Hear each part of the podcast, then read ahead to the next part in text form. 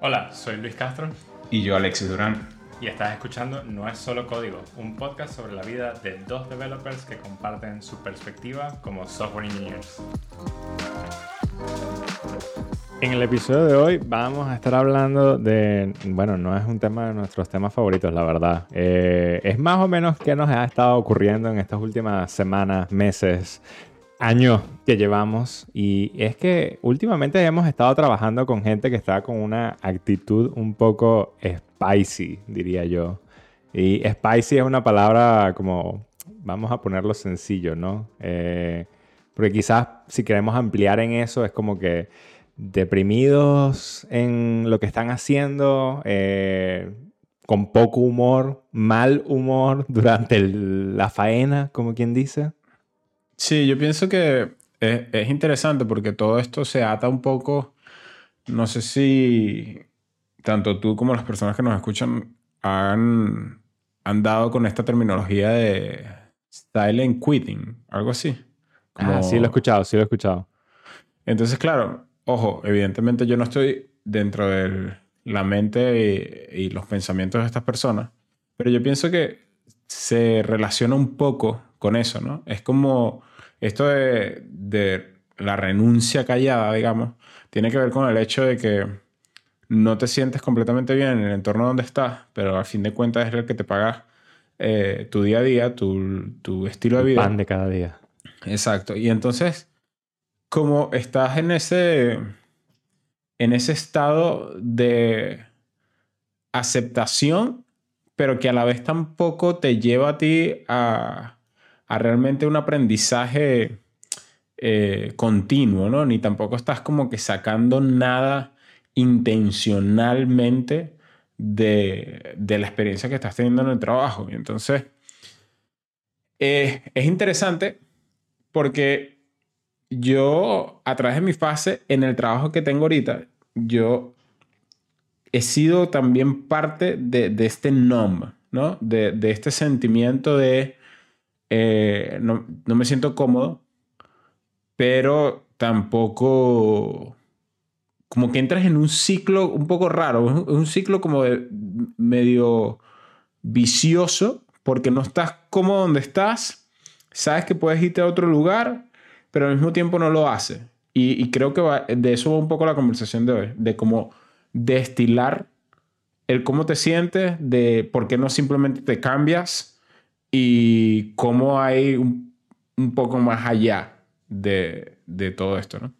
Pero fíjate que por lo menos en el concepto de silent quitting o quiet quitting o algo así, eh, considero que en ese concepto no aplica 100% de lo que estamos viviendo hoy en día, porque cuando leo sobre ese concepto, muchas de las cosas que dicen es, no, mira, la persona decide hacer exactamente lo que le piden hacer y no ir más allá. Lo cual es bastante cómico porque dice, bueno, a mí me pagan por hacer X, Y, Z y nada más estoy haciendo X, Y, Z. Ah, estoy quiet quitting. es como que, uh, bueno, pero, ¿sabes? Te están pagando para hacer esto. Sí, Mm. ¿sabes? Eh, pero bueno, quitando eso de, de como De la del ecuación. panorama, sí, de la ecuación, pues aquí lo que vemos un poco es que estas personas están haciendo X, Y y Z, pero no lo están haciendo con, bueno, lo hago y ya, sino que es como que, oh, pero ¿por qué me has pedido hacer X? Oh, ¿por qué tengo que hacer Y? Bueno, ya aquí está, tómalo, ¿sabes? Como de mala gana. Mm. Y no es que ha sido como lo han hecho de una manera en la que eh, perjudica a otros o, o cuando estoy hablando a nivel de código, ¿no? Sino que es el- el- la actitud del delivery de, estos, de estas cosas, de estos deliverables, eh, lo que realmente hace que afecte a los demás, me parece. Sí, o sea, déjame. Lo, lo que dices es que básicamente no es una cuestión de que no hagan su trabajo eh, o no lo den al todo o lo que sea, sino que estamos hablando más bien de un estado de ánimo en el que cada vez que vas a colaborar con una persona en este estado, de alguna manera siempre hay una fricción extra que igual no debería existir, pues, ¿no? Sí, exacto. Y entonces es como que te pega. Quizás uno de los, no sé si te ha pasado, pero a mí me ha pasado, que es como que preguntas sobre algo donde no tienes área de conocimiento y esa otra persona tiene área de conocimiento y es como que, bueno, tenés, es como cuando le preguntas a tu madre, ¿quieres carne o pollito? Y te dice, sí. Entonces, como que bueno, pero, ajá. Eh, entonces ahora tengo que pelearlo eh, en plan, y que bueno, pero dime, dime más o menos qué es lo que quieres. Y después tienes una respuesta así como que, bueno, pero ¿y por qué tú no lo averiguas? Y tú como, bueno, porque tú sabes más que yo de esto, ¿sabes? Es como que, shit. Entonces, es, es bastante interesante porque también eso te pone también a ti a la defensiva. Entonces ahora cuando alguien viene y te pregunta por algo, pues como que tu instinto también cambia un poco a ser como que, bueno, ¿y por qué no lo averiguas tú también? ¿Ah?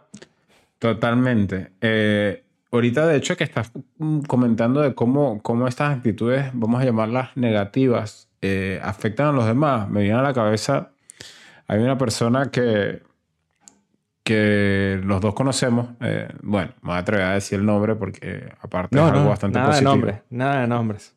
Bueno, pero él eh, tuiteó una vez algo como, como los seniors tienen que entender que el sarcasmo no es de alguna manera, no es de ninguna manera fructífero dentro del entorno de trabajo. Estoy parafraseando un poco el tweet que él hizo.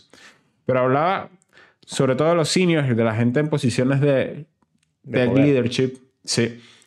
De el típico como por ejemplo talcito, uh, talcito siempre que no, no, no le da palo al agua. Entonces, como que esta, este sarcasmo o esta, esta burla o este, como quieras llamarlo, este comentario que realmente no está agregando nada a la conversación, pero que tú no te das cuenta de que al tú ser una persona de alguna manera influyente dentro de tu, entorno de trabajo, lo que haces es como empezar a sembrar esa semilla de la toxicidad. Y me gustó mucho, y ojalá pudiera encontrar todas las palabras que él, que él articuló, pero me gustó mucho porque suele pasar eh, a menudo que evidentemente cada quien tiene su manera de hacer las cosas y tiene sus opiniones sobre cómo las cosas se pueden hacer mejor y tiene sus opiniones de por qué todo está mal o por qué las cosas están mal y no, no pueden estar mejor, X, Y, Z, pero lo que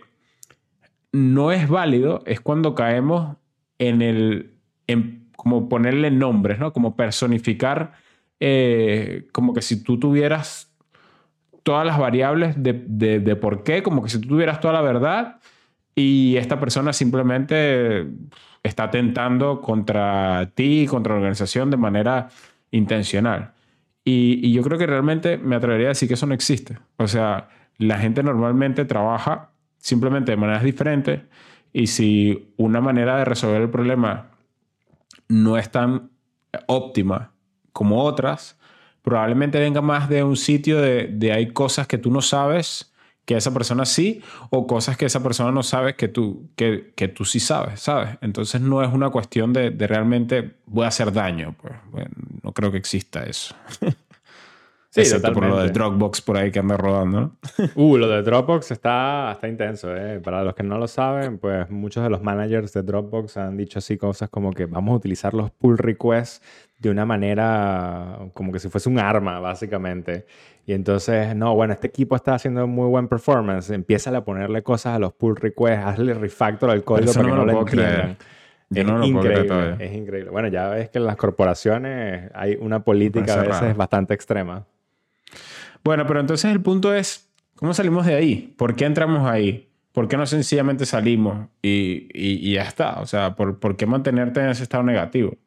Y, y- y pienso que yo puedo hablar un poco porque yo me he sentido ahí, no quiere decir que no lo vaya a volver a estar.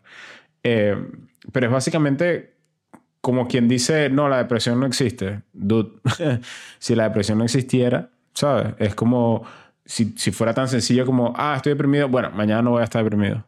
El, el- el mundo fuera bastante distinto.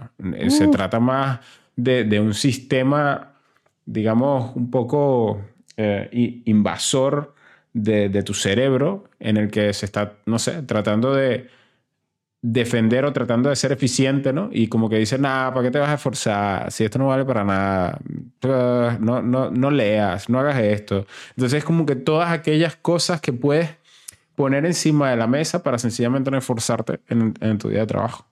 No, y es incluso también lo puedes llevar al otro extremo, ¿no? Nos ha pasado que tenemos pull requests en donde Alexis tiene opiniones fuertes, yo tengo opiniones fuertes, y sin embargo Alexis y yo trabajamos juntos sumamente bien. Simplemente nos llamamos y nos decimos ah, ah, ah", todas estas cosas, y después dice, no, pero tienes razón.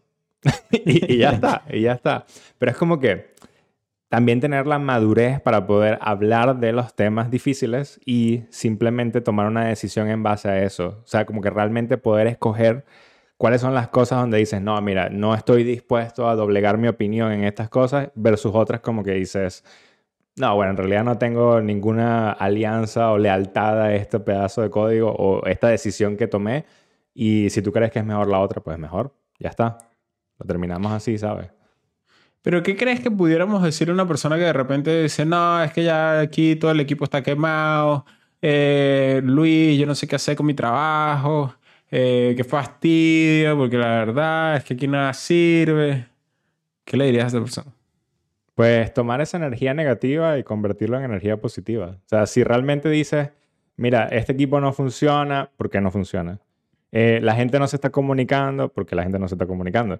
O sea, si tienes todas estas opiniones, pues realmente llévalo a hechos y decide, ok, ¿dónde yo puedo ayudar? ¿Dónde necesito informarle esto a una persona que realmente pueda hacer la decisión por mí o que realmente tenga las riendas para cambiar eso? ¿Quién es el agente de cambio de todos estos tópicos? Es interesante porque normalmente Estarán las personas que no hayan hecho nada y estarán las personas que te digan, no, pero es que ya hablé con mi manager y no veo que nada cambie.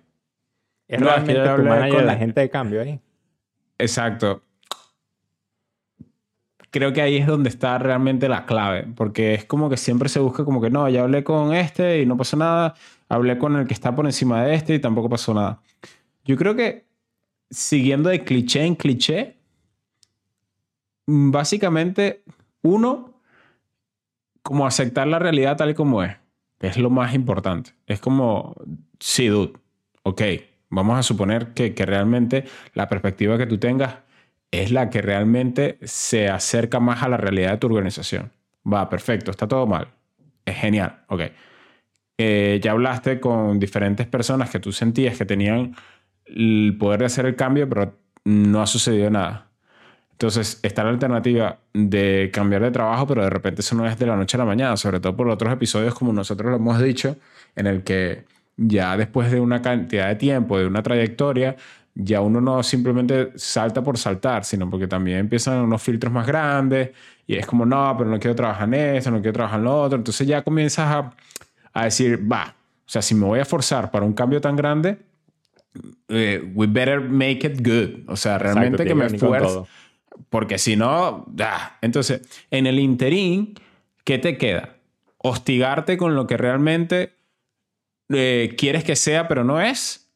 O buscar que, que dentro de, tu cercanía las cosas sean un poco distintas. Y ahí es donde voy con lo que tú precisamente acabas de decir.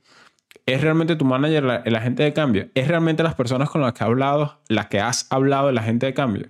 Si no es así, por lo menos comienza con la gente que, que, que trabaja contigo más cerca, ¿no? O sea, y ya no es de que, imaginemos que en este escenario fuera yo, que me siento que, que, que, ya no quiero hacer más nada, ya no es nada más que, no, que yo no me pueda quejar con Luis, porque de repente como amigos o como colega de trabajo yo le puedo decir, mira, me estoy sintiendo de esta manera, va perfecto. Pero no todos los días voy a venir a taladrarte, porque sencillamente estoy haciendo un ambiente que, en el que a nadie le da gusto hacer nada. Entonces es como que, bueno, vamos a apagar las computadoras y las pegamos contra el suelo, entonces todo. Dropbox, básicamente. entonces, eh, no sé, de una manera jugosa, lo que estoy tratando es que quede también un registro, incluso para mí, cuando me vuelva a sentir de, de esta manera, porque seguramente no será la última vez que me llegue a pasar, de que al final uno hace su parte, a veces puedes hacer un cambio que ni siquiera te esperabas y las cosas de alguna manera se transforman en lo que tú realmente querías, pero otras veces no. Tienes que aceptarlo y que tratar de que tu, tu burbuja eh, se sienta lo mejor posible. Y mientras tanto, pues, con la, con la mirada en, en, la, en el futuro, ¿no? Pero, pero sí, empezar por los que están más cerca de ti. Quizás la cosa más curiosa de eso es que es realmente difícil empezar por los que están más cerca de ti, ¿no? Y lo más probable es que la, mayoría de tus problemas sean con las personas que están cerca de ti. No sé si te, ha, si te ha pasado por la mente ya, pero algo que me ha pasado en, trabajos anteriores y como manager, que la gente llega a ti con un problema y es, no, que tengo un problema con fulanito y cómo hace las cosas. Y después hablas con fulanito y dices, no, pero es que tengo un problema con sutanito y cómo hace las cosas. Y tú dices, vale, cool que me lo estés diciendo a mí, pero ¿han hablado entre ustedes dos? No, bueno, es que no quiero hablar con él porque mm, ah, que entonces está como muy difícil la cosa y nos ponemos tensos. Y tú dices, vale, entonces mi responsabilidad en este momento es ponerlos a los dos en una habitación y que hablen de sus problemas. Y eso es más fácil en Europa, me parece, porque quizás la gente está un poco más abierta al conflicto mm, en corto tiempo y no al conflicto de largo, de largo plazo. Eh, conflicto de ideas. Conflicto de ideas, correcto. Porque ambas personas como que llevan esa, esa ideología de esto no es sostenible, algo tenemos que hacer, pero no sé cómo hacerlo. Mientras que en Estados Unidos me ha pasado lo contrario. Me ha pasado que la mayoría de la gente es, no, estoy dispuesto a llevar este conflicto a la mayor cantidad de largo plazo que pueda llevar sin tener que hablarlo. Y es como, bueno, realmente necesitamos... A cargar con ese peso de, la tensión, dices tú. Exacto, exacto. Y, y, les ofreces la solución que es, realmente hablen entre ustedes. O sea, porque ¿cuál es el problema? ¿Cuál es el miedo de que puedan hablar entre ustedes y realmente conversar como adultos? Porque estamos hablando de, al menos en nuestra profesión, muy pocas personas tienen menos de 18 años, vamos a estar claros. Y, si tuviesen menos de 18, creo que sería ilegal. Así que, bueno, eh, entonces estamos hablando como adultos, ¿no? Eh, y es eso. Y es realmente poder hablar con otra persona y colocarte en los pies de esa otra persona y entender de dónde vienen y de dónde vienes tú y realmente encontrar ese middle ground. Sí, yo quiero, antes de irnos, también hacer ese comentario que me parece súper potente del hecho de que uno cree que siempre estas cosas son como de conocimiento popular, pero no llega un momento en el que realmente las sientas hasta que realmente te afectan. Y es el tema cultural. Eh, es tan distinto trabajar en Europa a trabajar en Estados Unidos. Eh, sobre todo porque es ese, ese vibe cultural es súper, súper distinto. La manera de, de, relacionar, la manera de comunicarse, de cómo se resuelven los problemas. Y sin embargo, creo yo, por ahora, al menos hoy, eh, mientras que estamos hablando de esto, que yo siendo de Latinoamérica y viendo las cosas en Europa, aprendiéndolas, también puedo hacer un poco como de inyección, ¿no? Como decir, dude, mira, de este lado del charco nosotros resolvemos las cosas así y se siente un poquito mejor. ¿No crees tú que pudiera utilizar otro tipo de estrategia eh, para resolver los conflictos? Entonces, realmente yo pienso que si estás en esa situación, como lo que te ha pasado a ti, como lo que has hablado, yo pienso que quitar la banda de un solo golpe. Mm, no sé, a, veces se siente mal, a veces ya también lo he comentado que esa actitud mía tiene como su arma de doble filo, pero todavía no he visto tantos contras como para decir, no, la tengo que cambiar. Al final siento que, que termina siendo la mejor manera. Como que al principio todo el mundo grita, pero Se, se sale el problema, se ve el problema claramente y es bueno, hay que meter el pecho a esto porque ya está demasiado obvio. Bueno, me ha pasado que quizás como manager, primero en una empresa americana, eh, estaba tan acostumbrado a esto de, no, bueno, todo va para largo plazo, que cuando fui manager en una empresa europea fue como, ah, pero que sí, que lo vas a hacer, vas a hablar con esta persona de, inmediato, mañana. Mm, ok, bueno, qué bien, ¿sabes? Como, ah, ah, bueno, vale, vale, qué bien. Entonces fue como una manera mía de realmente darme cuenta de, wow, ok, eh, realmente hay una diferencia de cultura, pero no es solo de cultura, sino es de qué tan dispuesto está una persona a solucionar los problemas y por qué están dispuestos a solucionar los problemas. Y si vemos un poco a la historia de Europa, las diferentes culturas, los diferentes problemas que ha pasado en Europa, pues quizás también la gente está un poco más abierta como sociedad a este tipo de cosas. Pues dicen, no, no, no lleguemos a los extremos, vamos a realmente tratar de solventar las cosas. Quizá porque es, parte incluso de tu día a día, ¿no? O sea, tú sales y está una persona de una religión distinta, de diferentes eh, pensamientos políticos, de, diferentes eh, millones de ciudades, de, de, de, diferentes orígenes, con millones de gustos distintos. Y no sé, igual estoy mal y estoy generalizando, pero quizás en América es un poco más homogéneo, pues. Entonces... es, un poco más el, el contraste. Exactamente. Así que, bueno, en general es eso. Em, intentar de que no significa que el hecho de que estés mal en un trabajo en este momento, no significa que es que te tienes que quedar y sufrirlo. Sí sabemos que existen las alternativas de cambio, pero estamos hablando del interín. Y el interín, ese, ese proceso en el medio, hay, hay un poco de, que, de aceptar la realidad, de ser tú el agente de cambio y de no fustigarte a ti, tu día a día, ni a la gente que está cerca de ti, ¿no? Así que a colaborar un poquillo.